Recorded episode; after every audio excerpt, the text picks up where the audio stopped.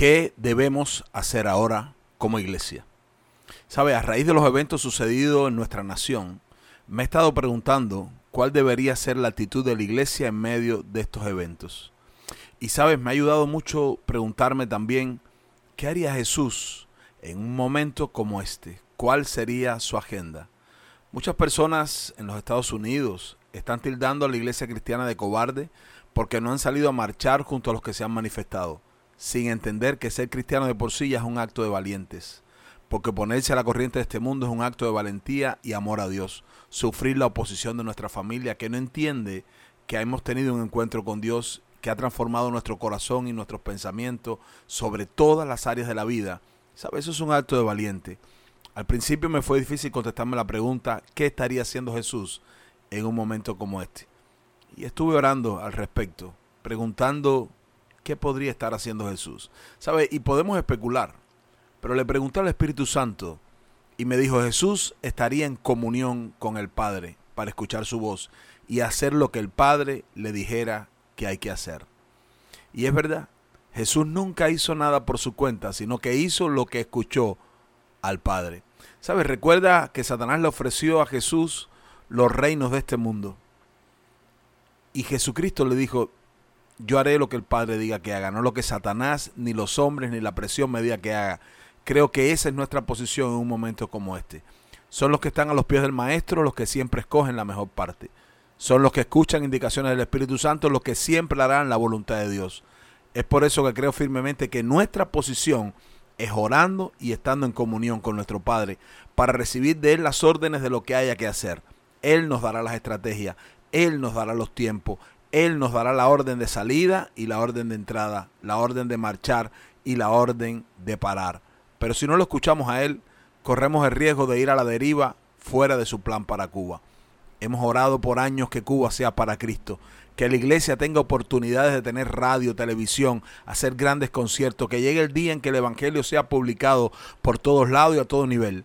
Dios siempre escucha las oraciones de su pueblo. Sus oídos no están cerrados a nuestro clamor de años y a nuestro sufrimiento, pero debemos estar haciendo lo que Jesús estaría haciendo, teniendo dulce comunión con nuestro Padre y una vez dada su orden, obedecerla.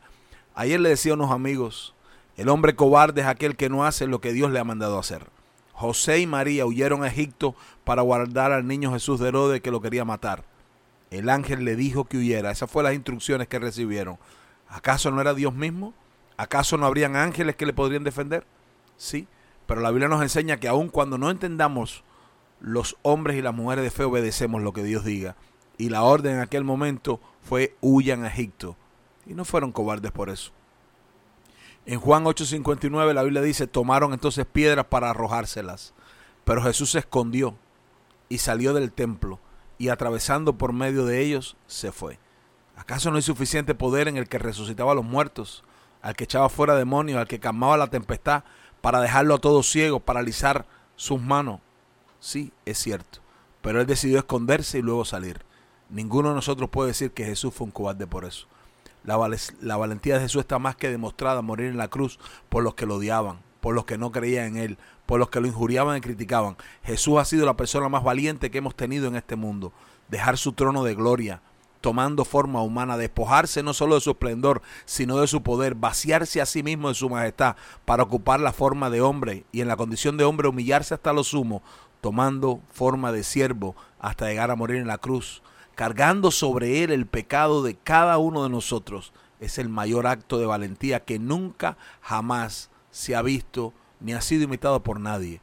¿Y qué decir del Padre, quien dio a su único Hijo por amor a los pecadores y a los malditos? Eso sí es valentía, hermano. La iglesia es de su misma estirpe. No tenemos miedo a la muerte, porque para nosotros el morir es ganancia. Nuestro miedo es a no hacer la voluntad de nuestro Padre. Nuestro miedo es a cambiar nuestra agenda, a cambiar el centro de nuestras vidas, a dejar de hacer lo que tenemos que estar haciendo. A mí no me cabe duda que Cuba será para Cristo, que la iglesia verá con sus propios ojos lo que tanto ha rogado al Padre, que como dijo el profeta Daniel, en Daniel capítulo 2, verso 20 y 21. Dice, y Daniel habló y dijo, sea bendito el nombre de Dios de siglo en siglo, porque suyos son el poder y la sabiduría. Él muda los tiempos y las edades, quita reyes y pone reyes, da la sabiduría a los sabios y la ciencia a los entendidos. La iglesia debe orar por un cambio que venga de parte de Dios y no de parte de los hombres. Por un cambio que acelere el plan y el propósito de Dios para nuestra nación. Si Él es quien quita y pone los reyes y se levanta un movimiento de parte de Dios, ese movimiento no podrá ser frenado, nadie podrá detenerlo y ciertamente terminará con el rey vigente. Pero si el movimiento no viene de parte de Dios, el movimiento desaparecerá y el rey continuará en el poder. Rechazamos todo uso de la fuerza en contra de los que se han manifestado. Estamos contra toda injusticia, contra toda arbitrariedad y contra todo acto de odio, contra toda incitación a la violencia. Creemos que Dios está obrando y que como iglesia debemos tener nuestros oídos atentos a lo que Dios diga. No hemos sido puestos sobre la tierra para defender reinos terrenales, sino para establecer el reino de los cielos. No creemos que hay un reino justo sobre la tierra. Creemos que el Rey de justicia es Jesucristo y su reino, reino eterno, que nunca será conmovido. Es el reino de la paz, el reino de lo justo, el reino de la felicidad. Ese es el reino que promovemos. Promovemos una agenda de amor, de paz, de justicia, pero celestial. No somos ni rojos ni azules, somos del cielo. Creemos que sobre nuestra nación vendrán tiempos mejores. Entregamos nuestra nación en oración a Dios y pedimos que venga su reino, que Dios establezca gobernantes que tengan un alto sentido de justicia, que aman a Cuba y que traigan paz, prosperidad y libertad. Quiero que te unas a mí en oración en esta hora. Padre amado, nuestros oídos y corazones están atentos a ti. Haremos lo que tú nos digas.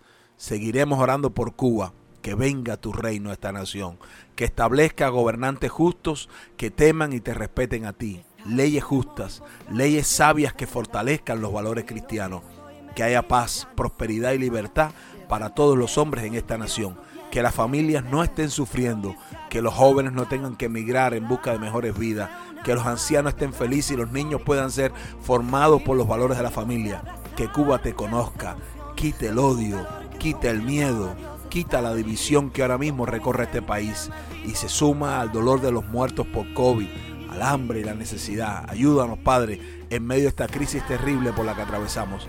Escucha el clamor de tu pueblo. Queremos que Cuba sea para Cristo. Amén.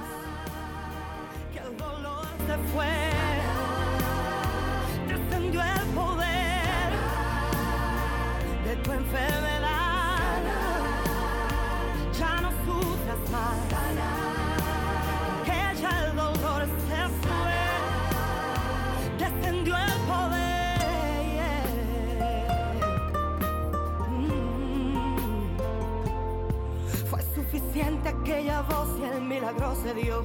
Y ahora predico por el mundo, Cristo me sanó. Levántate que Dios lo puede hacer ahora contigo. Recibe sanidad como lo hizo conmigo. Fue una palabra que traspasó mi corazón. Y mis tejidos se abrazaron llenos de la unción. Sentí un calor que confirmaba Dios estaba allí. Tocó mi frente y él me dijo, para de sufrir.